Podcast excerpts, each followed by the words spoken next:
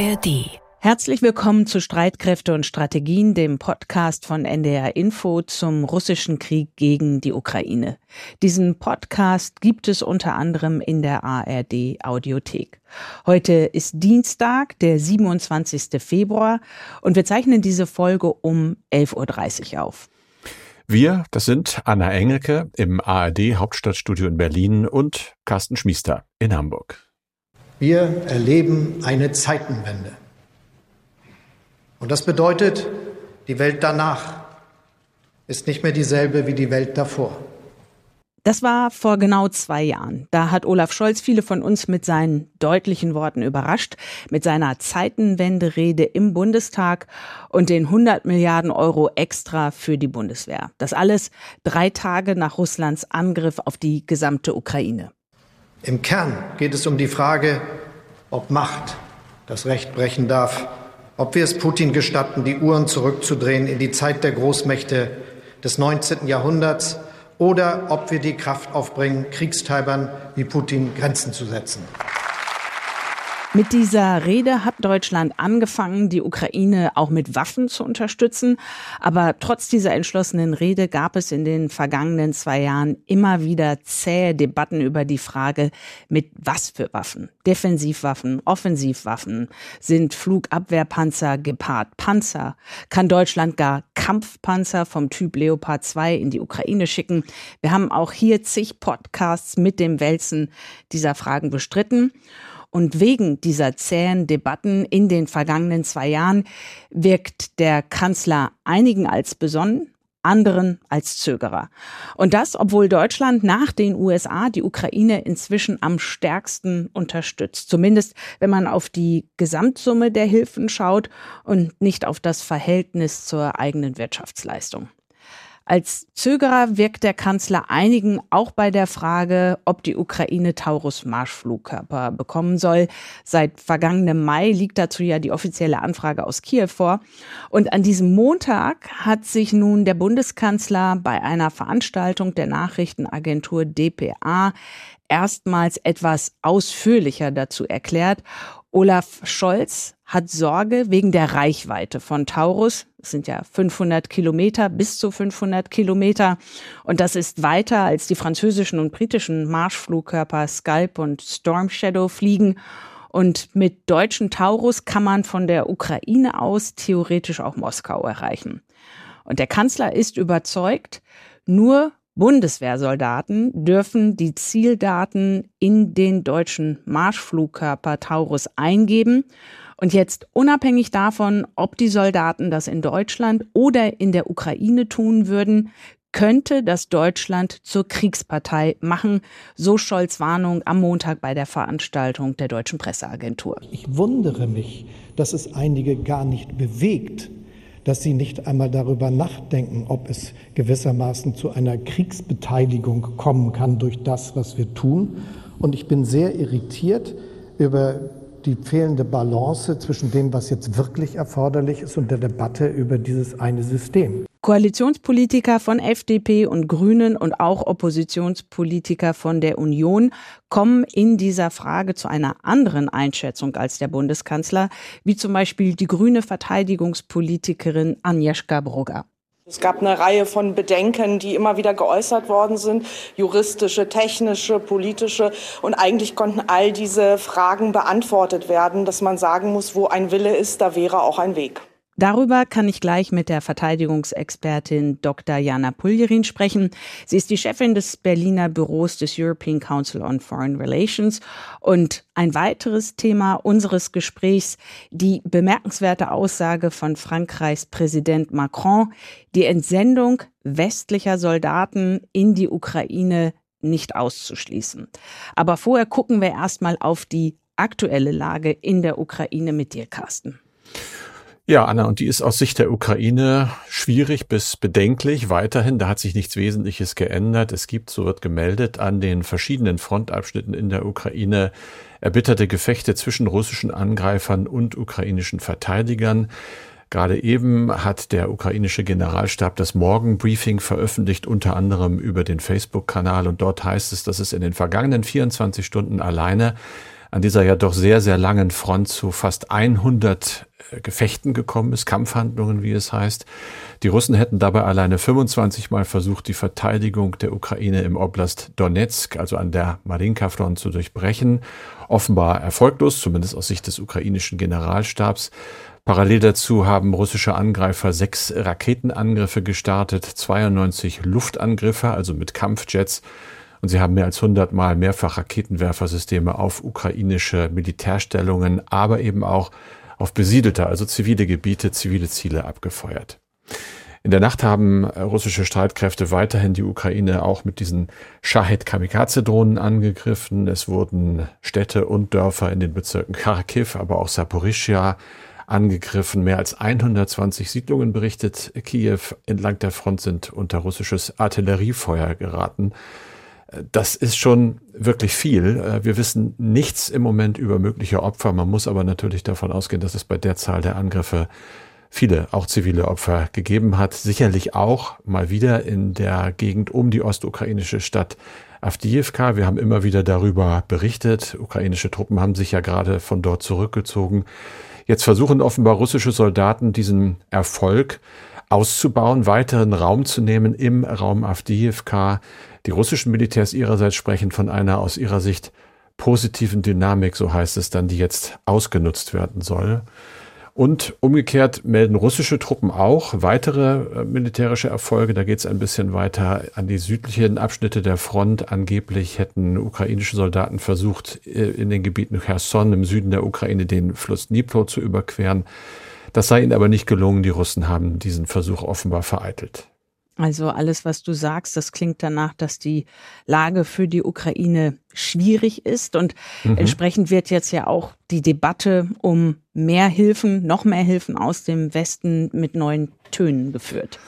Ja, mit überraschenden Tönen. Ich bin heute aufgewacht und habe erstmal die Schlagzeile gar nicht glauben können, aber tatsächlich so langsam äh, ja, legen die Leute offenbar die auch rhetorischen Handschuhe ab. Äh, aktuell geht es hier um die Ukraine-Hilfskonferenz, an der mehr als 20 Staats- und Regierungschefs zum Wochenstart in Paris teilgenommen haben. Und dabei, du hast es schon kurz erwähnt, hat Emmanuel Macron, der französische Präsident, sogar den Einsatz von eigenen Bodentruppen in der Ukraine, also französischen Soldaten, nicht mehr ausgeschlossen. Er hat gesagt, es gebe zwar keine Einigkeit, zum Einsatz solcher Bodentruppen, aber in einem künftigen Kriegsverlauf könne nun einmal nichts ausgeschlossen werden. Ich denke mal, unser Bundeskanzler Olaf Scholz, über den du ja auch schon viel gesprochen hast, dessen Haltung bekannt ist, dürfte zu denen gehören, die da ganz klar den Kopf schütteln und sagen, schon mal überhaupt nicht. Wenn wir schon mal Taurus nicht liefern wollen, dann ist diese Vorstellung absurd. Das wird aber jetzt diskutiert werden. Es ist ganz klar im Raum. Ich denke, das wird auch schon länger in kleinen Räumen hinter verschlossenen Türen mal durchdacht, auch durchplant wahrscheinlich, aber immer als eine Option, die auf keinen Fall bei der gegenwärtigen Lage zu ziehen ist. Und das würde ja eine Eskalation, eine Ausweitung dieses Krieges bedeuten. Aber es zeigt eben, dass äh, die ukrainischen Truppen unter zunehmendem Druck der russischen Angreifer stehen und das heißt auch, dass sie, bevor wir überhaupt über Landstreitkräfte reden, erstmal mehr Waffen und Nachschub an Munition brauchen. Wir wissen, dass ein großes Hilfspaket, 60 Milliarden Dollar schwer, weiterhin im amerikanischen Kongress festhängt. Und deshalb haben sich die Konferenzteilnehmer in Paris darauf geeinigt, jetzt schneller mehr Hilfe für die Ukraine bereitzustellen. Man habe eine Koalition beschlossen, die die Ukraine mit Raketen und Bomben also auch Raketen mittlerer und längerer Reichweite für Schläge weit hinter den russischen Linien versorgen soll. Das hat Macron gesagt, Taurus nicht erwähnt, aber da gibt's ja eben auch andere Waffen. Kurzfristig soll jetzt auch außerdem aus eigenen Beständen und wie es heißt aus Drittländern zusätzliche Munition für die Ukraine mobilisiert werden. Da denken wir jetzt mal ein paar Tage zurück. Da hattest du an deinem Podcast gesagt, dass der tschechische Präsident Petr Pavel bei der Münchner Sicherheitskonferenz, bei der du warst, ja von 800.000 Artilleriegranaten verschiedene Kalibers, 155, 122 Millimeter gesprochen hat, die er nach eigenen Worten in verschiedenen Ländern ausfindig gemacht haben will und von der er behauptet, sie könnten innerhalb weniger Wochen in die Ukraine gebracht werden. Das wäre sicherlich nötig und auch erstmal wesentlich willkommener als irgendwelche Debatten über weitere Eskalationsstufen. Nun erfahren wir äh, aus Kreisen der tschechischen Regierung, dass angeblich 15 Länder schon gesagt haben, dass sie bei dieser Munitionsinitiative mit dabei sein könnten. Tschechien führt diese Initiative an. Im Moment wird offenbar Geld gesammelt, um das Ganze zu finanzieren. Die Niederlande zum Beispiel sollen schon signalisiert haben, dass sie mit 100 Millionen Euro dabei sind. Weiterhin haben sich die Teilnehmer dieser Konferenz dann auch auf Initiativen zur Verteidigung von Ländern verständigt, wie es heißt, die direkt von der russischen Offensive in der Ukraine bedroht sind. Da geht es zum Beispiel um Moldau.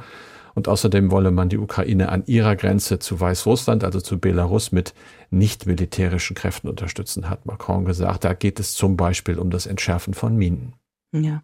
Carsten, vielen Dank. Ich kann jetzt mit einer Frau sprechen, die die Entwicklung in der Ukraine ganz genau beobachtet.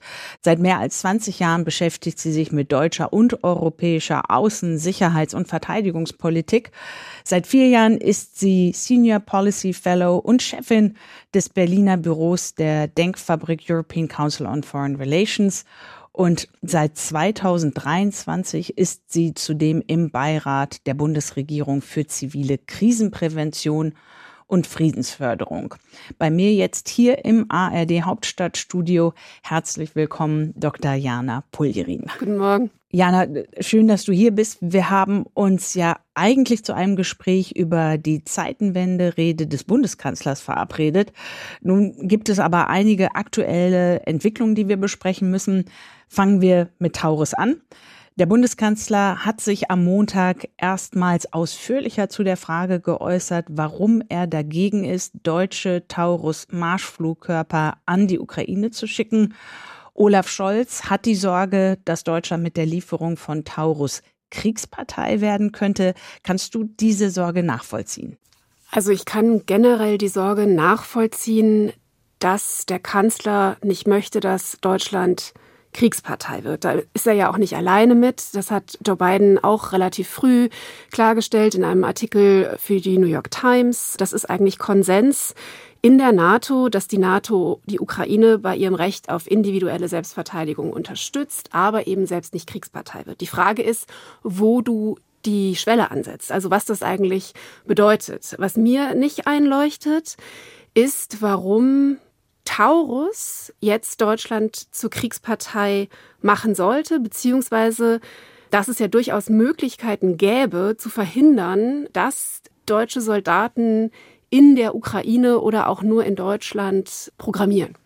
Also du meinst, dass das jemand anderes übernehmen könnte? Naja, ich meine, wir reden jetzt seit Taurus wie lange? Ich glaube ein Jahr. Vergangenen also, Mai haben die Ukrainer offiziell jedenfalls die Anfrage ja, also gestellt. Es ist nicht ganz ein Jahr, aber ich meine, die Idee wäre ja gewesen, man hätte ja frühzeitig, also haben wir jetzt nicht. Insofern ist es ein bisschen vergossene Milch. Aber ich meine, die Frage der Ausbildung ukrainischer Soldaten, die die Programmierung übernehmen könnten, das ist ein Gedanke. Dann muss man immer noch gucken, wie das mit den Geodaten ist. Aber dann gibt es eine andere Idee, vorprogrammierte Systeme in die Ukraine zu schicken. Und für mich ist so ein bisschen der Punkt, also ich verstehe, dass das für den Kanzler ein Problem ist.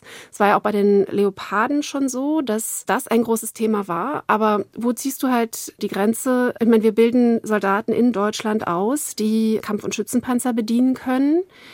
Wir machen die Softwareprogrammierung für Mars 2. Vielleicht ganz auf den Punkt gebracht, wenn der Kanzler wollte, dass dieses System oder dass mehr Marschflugkörper die Ukraine erreichten, dann gäbe es Möglichkeiten. Wir hatten ja auch kurz mal über diese Idee des Ringtausches äh, mhm. äh, diskutiert, dass dann mehr britische Kapazitäten befreien würde. Also das also, würde dann Taurus an Großbritannien, genau. Großbritannien würde weitere Storm, Storm Shadows an genau. die Ukraine also, schicken. Das war der Gedanke, von dem die Bundesregierung allerdings sagt, sie hätten nie was davon gehört. Ja, gut. Aber auch das könnte man dann ja konstruktiv anregen, wenn man noch nie was davon gehört hätte. Also, wer hat das gesagt? Agnieszka Brugger, wo ein Wille ist, ist auch ein Weg. Ich finde, das trifft es eigentlich ganz gut. Ist es eine Frage des mangelnden Vertrauens des Bundeskanzlers in die Ukraine, in den ukrainischen Präsidenten Zelensky? Ich würde das nicht ausschließen. Ich finde, dass sich ein latentes Misstrauen gegenüber der Ukraine eigentlich von Anfang an bemerkbar gemacht hat. Es war mal stärker zu sehen, mal schwächer zu sehen. Aber ich glaube, dass diese Sorge, dass die Ukraine russische Ziele trifft, die Deutschland nicht getroffen sehen möchte oder dass sozusagen eine Situation entsteht, wo die Ukraine in der Lage ist, Russland so gegen die Wand zu drücken, dass Russland sich zu einer Eskalation gezwungen sieht. So wäre ja die Argumentation des Kanzleramtes. Also ich glaube, dass das das ist was, was den Kanzler eigentlich umtreibt. Würde dazu auch schon die Kertschbrücke gehören, also die Landverbindung zwischen Krim und Russland? Oder würdest du das sehen auf die Gebiete in Russland? Also ich kann ja hier keine Kanzlerexegese mhm. treiben. Ich weiß nur, ich erinnere mich sehr gut an die Debatte um die Leopard-Kampfpanzer und da sagte Wolfgang Schmidt, Kanzleramtsminister, der sprach dann ja, ich weiß nicht, ob du dich erinnerst, von den deutschen Panzern, die auch mit den deutschen mhm. Insignien und wenn die dann auch... Mit dem eisernen genau, Kreuz. Genau, und, und ich glaube, er sprach da von der Krim. Insofern, ich glaube, die Bundesregierung würde natürlich offiziell immer sagen, natürlich gehört die Krim zur Ukraine, wir erkennen das nicht an und natürlich hat die Ukraine das Recht, da Ziele zu treffen. Gleichzeitig würde ich aber sagen, aber das ist meine Meinung, dass es durchaus ein Unwohlsein, insbesondere im Kanzleramt, gibt, ob dieses Gedankens und dass mhm. das auch immer wieder sichtbar wurde. Und ich glaube eben nochmal auf den Punkt davor zurückkommt, die Sorge ist, glaube ich, dass die Krim für Putin so eine Art heiligen Gral darstellt und dass Putin, wenn er da wirklich in die Defensive gerät und die Gefahr bestünde, die Krim zu verlieren, dass Putin dann in einer Art und Weise eskaliert, also Stichwort nuklear. Mhm und da gibt es ja unterschiedliche Standpunkte, ob das eigentlich eine Selbstabschreckung ist, eine vorauseilende seitens Deutschlands oder ob ein Bundeskanzler eben, also jedes Recht hat, da besorgt zu sein. Aber für mich ist das alles auch so ein bisschen hypothetisch, weil wir sprechen gerade in einer Situation, du und ich jetzt hier, wo die Ukraine in einer so schlechten Situation ist, dass quasi die Frage, wie wir sie in eine bessere Situation bringen, für mich total entscheidend ist. Und nochmal, warum man überhaupt Taurus und andere Systeme, warum die so wichtig sind, ist ja gerade wegen dieses eklatanten Munitionsmangels von Artilleriemunition und die Idee, dass die Ukraine in der Lage wäre, Nachschublinien von Russland zu unterbinden, um den Druck von der Front zu nehmen von den ukrainischen Soldaten da. Und das halte ich für absolut geboten in dieser Situation. Bei uns ist es so, dass das Thema Taurus die Hörerinnen und Hörer unseres Podcasts umtreibt und wir haben da in den vergangenen Tagen viele Mails bekommen und einige Hörerinnen und Hörer sehen jetzt diese Entscheidung, die vorläufige Entscheidung von Kanzler Scholz als eine Art Einknicken vor Putin.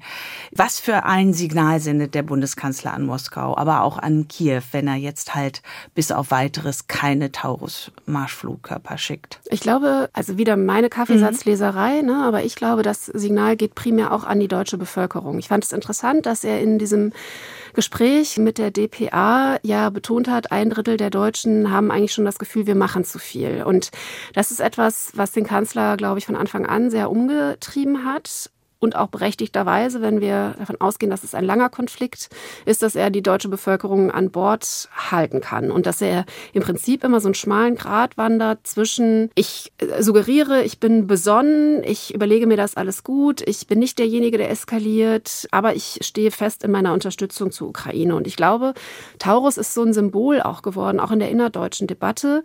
Und es gibt tatsächlich, das habe ich in der SPD in einigen Gesprächen erlebt, innerhalb auch der SPD wirklich große große Sorgen, was den Taurus betrifft. Und auch, das ist, ich glaube, es ist psychologisch. Also für mich gibt es diese Linie so nicht, aber ich kann nachvollziehen, dass es die auf jeden Fall für andere Leute gibt. Also ich sehe das in, in Diskussionen. Mhm.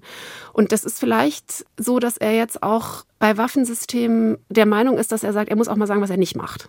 Und es ist für mich primär tatsächlich ein Signal nach innen. An die Ukraine versucht er ja jetzt immer das Signal zu senden, wir sind zweitgrößter Geber, also in totalen Summen, ne, in absoluten Summen, nicht auf den Pro-Kopf-Einkommen, auf, auf, das, auf, auf genau, die Wirtschaftsleistung gerechnet. Aber also in absolut sind wir zweitgrößter Geber und da versucht er ja zu sagen, wir unterstützen euch. Und das tut er ja auch. Also das ist auch so ein bisschen schade bei der Debatte wir wollen jetzt mehr als sieben Milliarden in diesem Jahr ausgeben für Ukraine-Unterstützung. Und insofern geht das ja auch ein bisschen unter. Ich glaube schon, dass es das Bekenntnis der Bundesregierung gibt zur Unterstützung der Ukraine. Und nach Moskau sendet er, glaube ich, aber dadurch eben auch schon das Signal, dass Deutschland nicht möchte, dass Russland vernichtend geschlagen wird. Also er sendet aber im Prinzip das Signal, was er von Anfang an in diesem Krieg gesendet hat und auch was, was Biden nochmal auf diesen Artikel zurückkommt, von Anfang an gesendet hat. Wir wollen keinen direkten Konflikt mit Moskau. Viel weniger weitgehend, als jetzt Präsident Macron sich geäußert genau. hat zum Beispiel. Auf den kommen wir nämlich jetzt, weil wenn wir in Berlin mit Olaf Scholz jemand im Kanzleramt haben, der zurückhaltend ist, also das über mit Taurus haben wir gerade besprochen, dann ist bei Emmanuel Macron es zeitweise anders.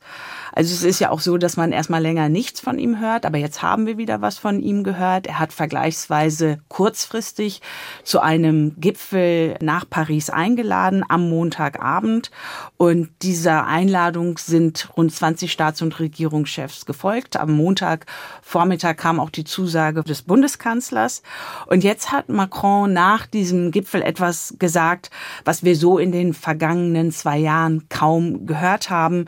Macron hat die Entsendung westlicher Soldaten in die Ukraine nicht ausgeschlossen. Derzeit gibt es keinen Konsens, Bodentruppen zu entsenden. Aber in der Dynamik darf nichts ausgeschlossen werden. Wir werden alles Notwendige tun, damit Russland diesen Krieg nicht gewinnt.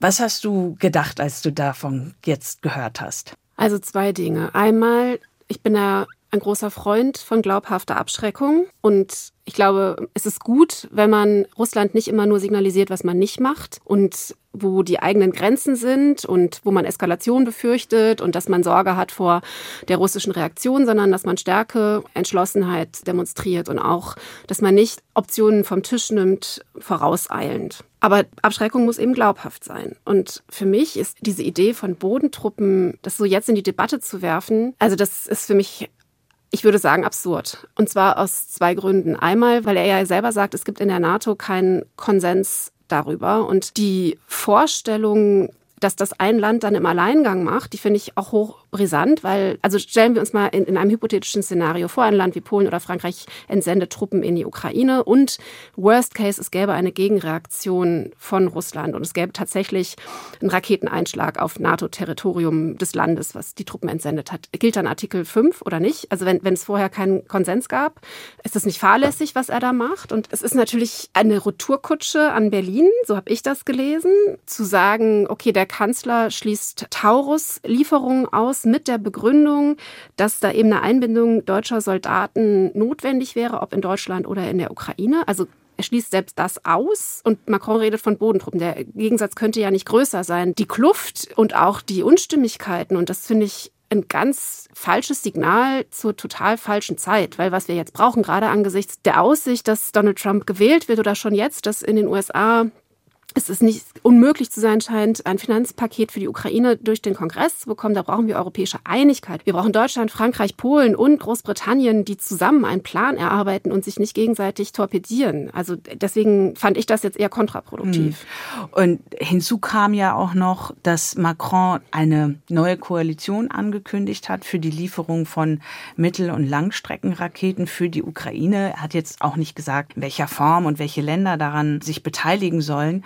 Aber du hast es ja auch erwähnt und wir haben ausführlich darüber gesprochen, die ablehnende Haltung von Scholz. Das verstärkt für mich einfach den Eindruck, dass es nicht gut läuft zwischen zumindest Scholz und Macron. Ich weiß gar nicht zwischen Frankreich und Deutschland, aber da das nun mal die beiden sind, die für das jeweilige Land sprechen, was ist da los? Was ist deine Erklärung? Also für mich sieht das so ein bisschen danach aus, als ob die beiden gerade darum ringen, wer im Prinzip die Ansage macht, welchen Weg Europa zukünftig geht. Und es gibt ja nicht nur jetzt über die Fragen der Bodentruppen oder der Reichweite, also Scalp, Taurus Unterschiede, sondern es gibt ja Unterschiede bei der Frage Buy European, also die Franzosen, die immer wieder sagen, wir müssen ganz stark die europäische industrielle und technologische Basis stärken. Da sehe ich auch absolut äh, eine Notwendigkeit dafür. Aber die Deutschen, die quasi jetzt sehr viel amerikanisch gekauft haben, das ist ja keine neue Auseinandersetzung, sondern das äh, ist im Prinzip die letzten zwei Jahre war das so ein Punkt. Die European Sky Shield Initiative ist etwas, was die Deutschen als ihr Lieblingsprojekt immer betonen. Der europäische genau. Schutzschirm, ich glaube, da sind jetzt inzwischen 21 Länder genau. dabei. Und, und auch nicht EU-Länder. Genau, und Frankreich eben nicht. Also Frankreich mhm. findet dieses Projekt äh, so richtig blöd. Die Frage schuldenbasierte EU-Fonds für Verteidigung, äh, da sind die beiden Länder nicht d'accord. Also wir sehen da einen Missklang, den ich, wie gesagt, sehr bedauerlich finde. Aber ich glaube, es hat wirklich auch viel damit zu tun, den Kurs Europas zu bestimmen. Ich finde, wir können uns das derzeit überhaupt nicht leisten, äh, diese Uneinigkeit, sondern wir müssen alles dafür tun, dass wir da zusammenkommen. Das würde Würde ich auch so sehen. Also wenn man sich überlegt, es war ja durchaus eine Leistung, auch mithilfe des Kanzleramtes am 1. Februar die europäischen Staaten zusammenzuhalten, die 27 europäischen Staaten inklusive Ungarn, um die 50 Milliarden Euro für die mhm. Ukraine zu verabschieden. Also das war eine gute Entwicklung. Und du hattest ja gerade auch schon mal die USA erwähnt. Also wenn man auf die USA schaut, auf die Wahl Anfang November und dort so viel Unsicherheit herrscht darüber, wer jetzt ins Weiße Haus zieht, müsste meines Erachtens nach ja gerade die europäische Seite Stabilität und Geschlossenheit ausstrahlen.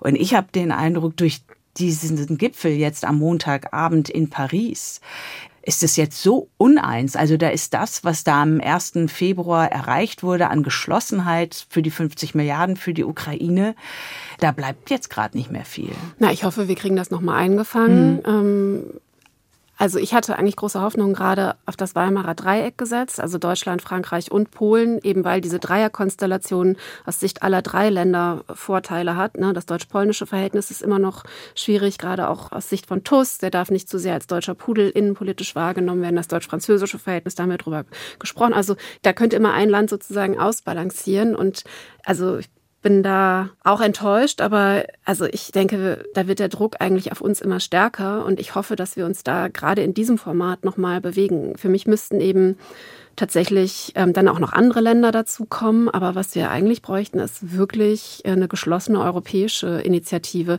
Und ich finde auch, also was Macron da macht, vielleicht nochmal ich will kein Frankreich-Bashing betreiben. Und wie gesagt, ich finde es grundsätzlich, dass man nicht direkt alles vom Tisch nimmt, finde ich gar nicht so schlecht. Aber wenn man das natürlich vergleicht mit den Lieferungen, die Frankreich an die Ukraine gemacht hat, ne? und die Franzosen sagen immer, wir machen nicht alles transparent und wir machen eigentlich viel mehr. Aber ich glaube, der Verdacht liegt schon nahe, dass Frankreich eben da auch nicht das tut, was eigentlich der Rhetorik, die Macron so an den Tag legt, angemessen ist. Auch Frankreich hat die Produktion von Munition nicht rechtzeitig hochgefahren.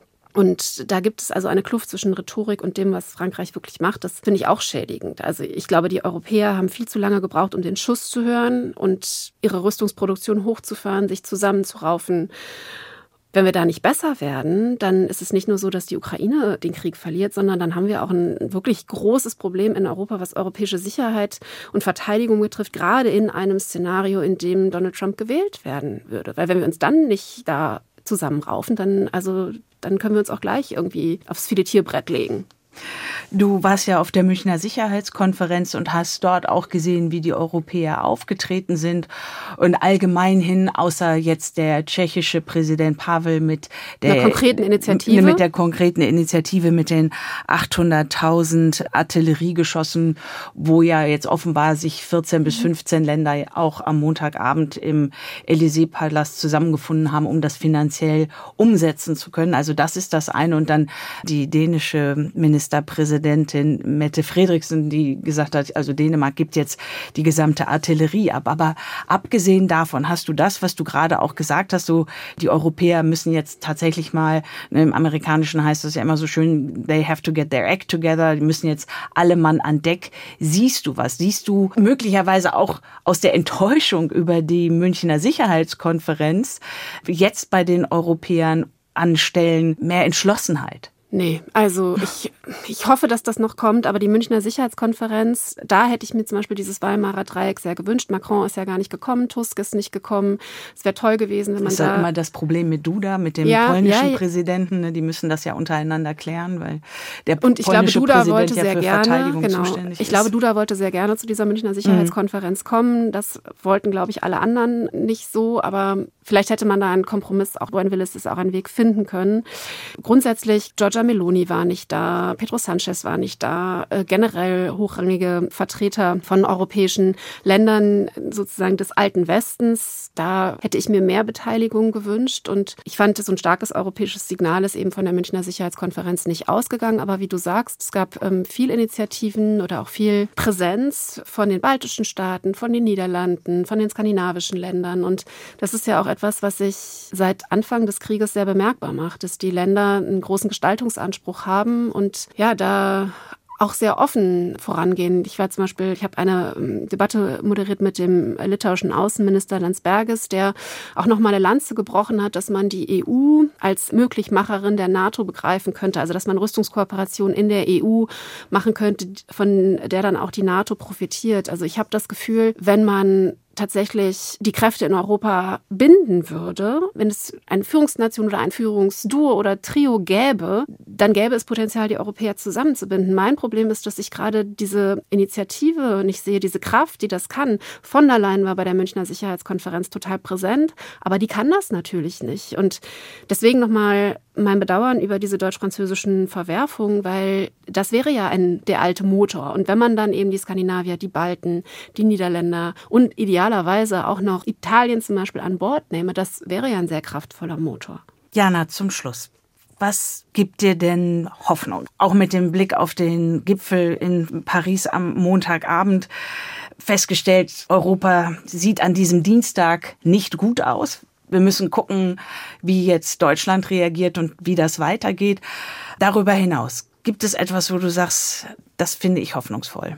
Also ich weiß nicht, ob der Kanzler auf der Münchner Sicherheitskonferenz das diplomatisch geschickt gemacht hat, indem er Europa und auch die anderen europäischen Länder so nachdrücklich aufgefordert hat, mehr zu liefern und Deutschland ja in gewisser Weise als Maßstab auch in den Raum gestellt hat. Aber mir schien es doch so, dass in Berlin ein verstärktes Verständnis dafür da ist, dass die Wahl von Donald Trump eine reale Möglichkeit ist und dass diese transatlantische Orientierung die ich grundsätzlich, ich bin Transatlantikerin, die ich eigentlich immer gut gefunden hätte, aber dass die in einer Situation, wo die innenpolitische Situation in den USA eben so ist, dass man nicht weiß, wie sehr europäische Sicherheit dauerhaft noch Teil des äh, veritablen nationalen Interesses Amerika ist, dass man in der Situation die Zeitenwende europäisiert. Und das ist etwas, das bislang für mich zu wenig erfolgt ist und wo ich mir wünschen würde, dass Deutschland sich tatsächlich auch hinwendet, wieder mehr nach Europa und wieder diese, mehr diese alte Rolle auch einnimmt, andere Länder an Bord zu holen und das in der Sicherheits- und